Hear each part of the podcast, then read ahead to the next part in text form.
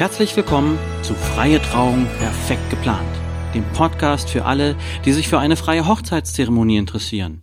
Ich bin Stefan Schmidt für Worte, die Ihnen fehlen. Hallo, hallo, liebe Heiratswillige und Hochzeitspaare da draußen. Ich freue mich, dass ihr wieder meinen Podcast eingeschaltet habt. Die heutige Podcast-Folge Nummer 10 hat das Thema symbolische Handlungen in der Zeremonie. Nach den Wortbeiträgen eurer Gäste nimmt eure Zeremonie ja langsam an Fahrt auf. Das ist dann auch der Moment, wo ihr als Paar zur inneren Ruhe kommt. Zumindest erlebe ich das bei meinen Paaren, die anfangs noch total aufgeregt waren, dass sie sich mehr und mehr entspannen. Das ist doch gut so, denn es geht bei eurer Zeremonie um euch. Wir wollen euch Gutes tun und euch und eure Liebe zueinander feiern. Jetzt ist der richtige Moment für eine symbolische Handlung, wenn ihr denn eine solche Handlung wollt. Nur was ist eine symbolische Handlung? Und was ist der Sinn und Zweck davon? Wenn ich in meinem Erstgespräch die Paare frage, welche symbolischen Handlungen im Zusammenhang mit einer Hochzeit sie so kennen, sagen fast alle der Ringtausch. Richtig, das ist eine symbolische Handlung. Je nach Religion und Kultur gibt es da auch noch weitere wunderbare Symbole. Warum wird so eine Handlung durchgeführt? Wir Menschen mögen es einfach, dass uns komplexe Sachverhalte als ein Bild vor Augen gemalt werden. Mit diesem Bild können wir viel verbinden und es besser in Erinnerung behalten. Genau so soll bei einer Hochzeit eine symbolische Handlung uns bzw. euch euer ganzes Leben lang begleiten und daran erinnern, was ihr am Tag eurer Hochzeit getan habt. Und noch mehr. Eine symbolische Handlung soll euch zeigen, wie ihr zusammengewachsen seid und nun zusammengehört und wie ihr eine Einheit seid. Etwas vereinfacht ausgedrückt ist das so. Naja, und als drittes ist eine symbolische Handlung eine tolle Möglichkeit, eure Gäste mit einzubeziehen. Das klingt nach einem sehr hochgesteckten Ziel. Wenn ich euch gleich die drei symbolischen Handlungen vorstelle, wird es etwas deutlicher und anschaulicher und praktischer. Doch vorneweg noch eine Anmerkung. Ich habe mir lange überlegt, wie ich diese Podcast-Folge gestalte. Nun habe ich mich dafür entschieden, euch die drei symbolischen Handlungen zu erklären, wie ich sie euch im Erstgespräch nenne. Ihr könnt unter dem Link, den ihr auch in den Show Notes findet, www.freier-redner-essen.de backslash 10 minus symbolische minus Handlungen, wie der Titel des Links es ja auch schon sagt, diese drei symbolischen Handlungen und noch sieben weitere erklärt finden. Das ist so ziemlich alles, was zurzeit durch das Web geistert. Sollte ich im Laufe der Zeit noch mehr finden oder weitere selber kreieren, erweitere ich euch die Liste. Darüber hinaus gibt es Mischformen und Abwandlungen dieser Handlung. Dazu habe ich einen Artikel geschrieben, den ich zurzeit noch nicht veröffentlicht habe, den ich euch aber gern zuschicke. Wenn ihr euch interessiert, dann schreibt mir an podcast.freier-redner-essen.de. Wenn ihr mir euren Namen und das Hochzeitsdatum verratet, schicke ich euch diesen Artikel gern kostenlos zu. Ich bin mir sicher, dass ihr darunter entweder eine für euch passende symbolische Handlung findet oder eine Idee bekommt, wie ihr eure eigene symbolische Handlung kreieren könnt. Heute gibt es also erstmal die drei wohl häufigsten Rituale und symbolischen Handlungen, später, nachdem ich euch durch den Ablauf der Zeremonie gelotst habe, folgen die anderen Rituale. Nun aber zu den drei symbolischen Handlungen. Los geht's! Die erste symbolische Handlung, die ich euch vorstelle, ist sehr beliebt und ich selber finde sie auch sehr schön. Das Sandritual. Beim Sandritual verteilen zum Beispiel eure Trauzeugen noch vor der Zeremonie kleine zweifarbige Sandproben an eure Gäste. Entweder eure Trauzeugen überreichen die Sandproben beim Betreten der Gäste oder sie verteilen sie, wenn alle Gäste sitzen und ich dazu Ansagen mache oder der Sand liegt bereits auf den Plätzen. Sollten Kinder bei der Zeremonie anwesend sein, rate ich eher dazu, mit einer kleinen Erklärung, wie ich sie bei meinen Ansagen mache, den Gästen zu überreichen. Die Möglichkeit, dass etwas zu Boden und damit zu Bruch geht, wird dadurch geringer. Jede Farbe der Sandproben steht für einen Teil des Brautpaares. Zum Beispiel weiß für die Braut und lila für den Bräutigam. An wen eurer Gäste ihr welche Farbe verteilt, wählt ihr nach euren Vorlieben. Zum Beispiel Frauen bekommen den weißen Sand, Männer den lilafarbenen Sand. Oder nach Sitzblöcken. Rechts weiß, links lila. Oder umgekehrt. Oder ihr verteilt den Sand, je nachdem, wer von euch wen eingeladen hat. Für den Sand gibt es verschiedene Gefäße. Reagenzgläser in verschiedenen Größen und Formen, kleine Fläschchen oder Kisten und Säckchen. Den Sand aus diesen Gefäßen sammeln eure Trauzeugen während der Zeremonie in Glaskaraffen ein. Die Gefäße bleiben bei euren Gästen. Das ist auch ein schönes Giveaway und eine tolle Erinnerung an eure freie Trauung.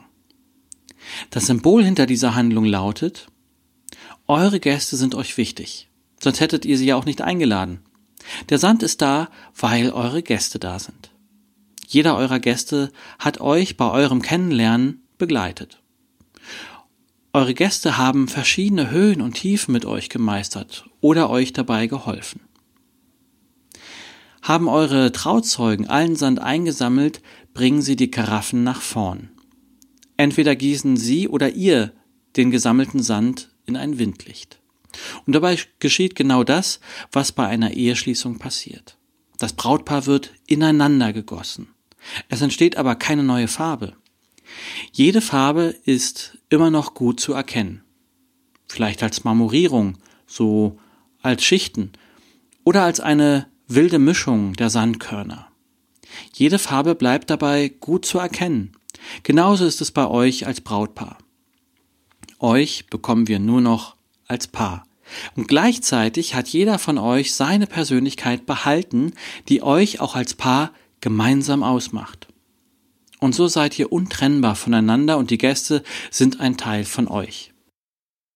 Die Materialien bekommt ihr im Bastelbedarf, in Baumärkten oder online. Gern verrate ich euch, meinen lieben Brautpaaren, meine Lieblingsadresse. In dieses Ritual lässt sich die Traukerze wunderbar integrieren. In das Windlicht, in dem ihr den Sand sammelt, stellt ihr die Kerze mit hinein und gießt den Sand drumherum. In diesem Fall reicht eine normale Stumpenkerze, denn eine Verzierung wird von dem Sand verdeckt. Zündet ihr die Kerze an, ist die Bedeutung, dass ihr euch wünscht, dass über eurer Ehe ein wärmendes und orientierendes Licht angeht. Bei einer kirchlich orientierten freien Trauung steht die Flamme für Gott. Zünden dagegen eure Eltern eure Traukerze an, bedeutet es, dass das Licht der Ehe eurer Eltern von ihnen an euch weitergegeben wird. Eine schöne symbolische Handlung, bei der die Familie mit dabei ist. Bei Zeremonien im Freien empfehle ich euch dringend auf die Höhe des Windlichtes zu achten. Die Kerze sollte nur circa zwei Drittel des Windlichtes ausmachen. Im anderen Fall reicht ein kleiner Windhauch und die Flamme ist erloschen. Diese Symbolik wünsche ich euch sicher nicht. Einer der Gäste kann vor oder nach dem Entzünden der Kerze auch das Gedicht Die Hochzeitskerze spricht verlesen. Achtet nur auf die richtige Version. Im Internet findet ihr verschiedene Varianten. In diesem Fall, dass ihr die Kerze entzündet, ist der Inhalt des Gedichtes, dass das Licht der Kerze eure Liebe zueinander ausdrückt. Wenn ihr das Sandritual nicht mögt, steht die Hochzeitskerze für sich allein.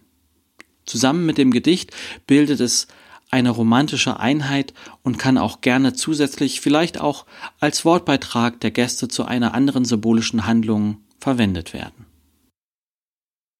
Nun die nächste symbolische Handlung. In unserem Erstgespräch zeige ich euch einen relativ kleinen Stein, der auch eine symbolische Handlung darstellt. Das Steinritual. Ähnlich wie beim Sandritual verteilen eure Trauzeugen bei dem Steinritual vor der Zeremonie diese kleinen Steine an eure Gäste. Auf die Steine schreiben euch eure Gäste in einem Wort ein Wunsch für eure Ehe. Zum Beispiel Glück, Geld, Gesundheit, Haus oder ähnliches. In der Zeremonie sammeln eure Trauzeugen die Steine wieder ein und bringen sie nach vorn. Die Steine können dann in einem Gefäß oder in einem Korb aufbewahrt werden. Dieses Ritual erinnert an den jüdischen Brauch, mit Steinen ein Denkmal aufzurichten. Mit diesen Steinen lässt sich später ein Steingarten dekorieren oder ihr nehmt eine schöne Vase als Blickfang und lest immer wieder mal die Wünsche eurer Gäste. Wenn ihr vorher die Steine in eurer Lieblingsfarbe bemalt, eure Gäste die Steine dann beschriften und ihr wiederum die Steine mit Klarlack behandelt, wird das Ganze haltbar. Lasst ihr eure Gäste die Steine auf der Rückseite unterschreiben, wisst ihr, wer euch was zur Hochzeit gewünscht hat. Bitte bedenkt, dass ihr pro Sitzreihe zwei Eddings bei eurer Zeremonie auslegt. Das ist völlig ausreichend. Außerdem reicht die Zeit völlig aus vom Verteilen der Steine vor der Zeremonie, also bei meinen Ansagen, bis zu dem Moment der symbolischen Handlung in der Zeremonie, wenn wir die Steine wieder einsammeln, dass alle eure Gäste euch ein Wort als Wunsch für eure Ehe auf den Stein geschrieben haben. Wählt die Steine nicht zu groß und nicht zu schwer. Sonst müsst ihr womöglich eine Schubkarre mit zur Hochzeit bringen. Bei 60 und mehr Gästen kommt schon einiges an Gewicht zusammen. In Baumärkten, Deko und Bastelshops bekommt ihr alle Materialien, die ihr für diese symbolische Handlung braucht. Wer jetzt richtig mitgezählt hat, der ist jetzt bei viertens. Die Hochzeitskerze habe ich als das beliebte One More Thing schon aufgenommen weil es so hervorragend zum Sandritual passt. Die letzte symbolische Handlung ist die Zeitkapsel. In diesem Ritual geht es auch um die Wünsche eurer Gäste für eure Ehe. Vor der Zeremonie verteilen eure Trauzeugen kleine Kärtchen an eure Gäste. Eure Gäste schreiben euch dieses Mal in ganzen Sätzen Wünsche für eure ersten drei Ehejahre auf. Für jeden zweiten Gast empfehle ich, einen Stift bereit zu halten. Während der Zeremonie, also jetzt bei der symbolischen Handlung, sammeln eure Trauzeugen die Kärtchen wieder ein und legen sie in eine Kiste. In diese Kiste legt ihr noch zum Beispiel eine Tageszeitung des Hochzeitstages bei und somit wisst ihr dann, was an eurem Hochzeitstag in der Welt so los war. Außerdem legt ihr noch eine Flasche eines alkoholischen Getränkes hinein. Alkoholisch deswegen, damit das Getränk mindestens drei Jahre übersteht. Bier, Saft, Milch und Wasser scheiden leider aus. Wenn ihr keinen Alkohol trinkt, legt ihr euch Restaurantgutscheine oder ähnliches hinein, mit denen ihr euch verwöhnt. Auf diese Weise kreiert ihr euch schon jetzt einen schönen Abend zum dritten Hochzeitstag. Ihr verschließt in der Zeremonie die Kiste, indem ihr eine Kette herumlegt und ein Schloss vorhängt oder sie zunagelt. An eurem dritten Hochzeitstag öffnet ihr die Kiste und lest das erste Mal die Wünsche eurer Gäste. Einiges hat sich vielleicht schon erledigt. Das zeigt euch, dass ihr auf einem guten Weg als Ehepaar seid. Anderes ist vielleicht eine tolle Idee und Anregung, die euch für die weitere Zeit als Ehepaar herausfordert. Vielleicht genießt ihr die hinterlegte Flasche oder die Gutscheine und schaut euch eure Hochzeitsalben an. So oder so, es wird gut sein, wenn ihr euch nach drei Jahren wieder mit eurer Hochzeit beschäftigt. Und eure Gäste sind in euren Gedanken auch wieder dabei. Übrigens, fünf Jahre waren mir und meiner Frau zu lang. So lange mussten wir auf unsere Kiste warten.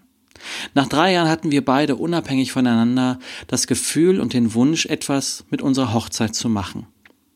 Wir begannen unabhängig voneinander die Hochzeitsalben durchzublättern und Bilder der Hochzeit auf dem Rechner anzusehen. Dann hatten wir uns entschieden, unsere Hochzeitsreise nochmal zu machen. Vielleicht geht es euch ja ähnlich in drei Jahren. Und dann ist die Zeitkapsel eine tolle Möglichkeit für euch. So, das waren also die drei symbolischen Handlungen und noch eine weitere. Vielleicht war ja schon etwas für euch dabei. Wenn noch nicht, dann schaut auf meiner Webseite die zehn symbolischen Handlungen an. Ich sage den Link nochmal unter www.freier-redner-essen.de backslash 10 symbolische Handlungen. Und für mehr fragt mich unter Nennung eurer Namen und eures Hochzeitsdatum nach meinem Artikel unter podcast.freier-redner-essen.de, den ich euch natürlich gerne kostenlos zusende. Ich bin schon sehr gespannt auf euch. Jetzt ist ja auch die Zeit, wo ich bereits viele neue Paare kennengelernt habe. Und ich freue mich schon auf eure Hochzeit, die wir zusammen durchführen werden. Einige Gespräche stehen zurzeit auch noch an und da darf ich mich also auch schon drauf weiter freuen. Ja, diese Gespräche machen mir so richtig Spaß und ich bin so dankbar, dass ich all das erleben darf. Nun kommen wir aber zum Schluss der heutigen Folge. Die war ja auch mal wieder ein bisschen länger als sonst. Ja, und nun freue ich mich über euer Feedback und Anregungen und Hilfen und generellen Fragen zur Hochzeitszeremonie. Dann schreibt mir wie immer unter podcast.freier-redner-essen.de. Ich freue mich auch über eine gute Bewertung bei iTunes. Ich sage das ja bei jeder Folge. Wem es gefällt, da freue ich mich über eine 5-Sterne-Bewertung. Also dann, bis zum nächsten Mal in zwei Wochen. Schaltet gern wieder ein und habt bis dahin eine gute und aufregende Zeit. Euer freier Redner aus Essen, Stefan Schmidt, für Worte, die Ihnen fehlen.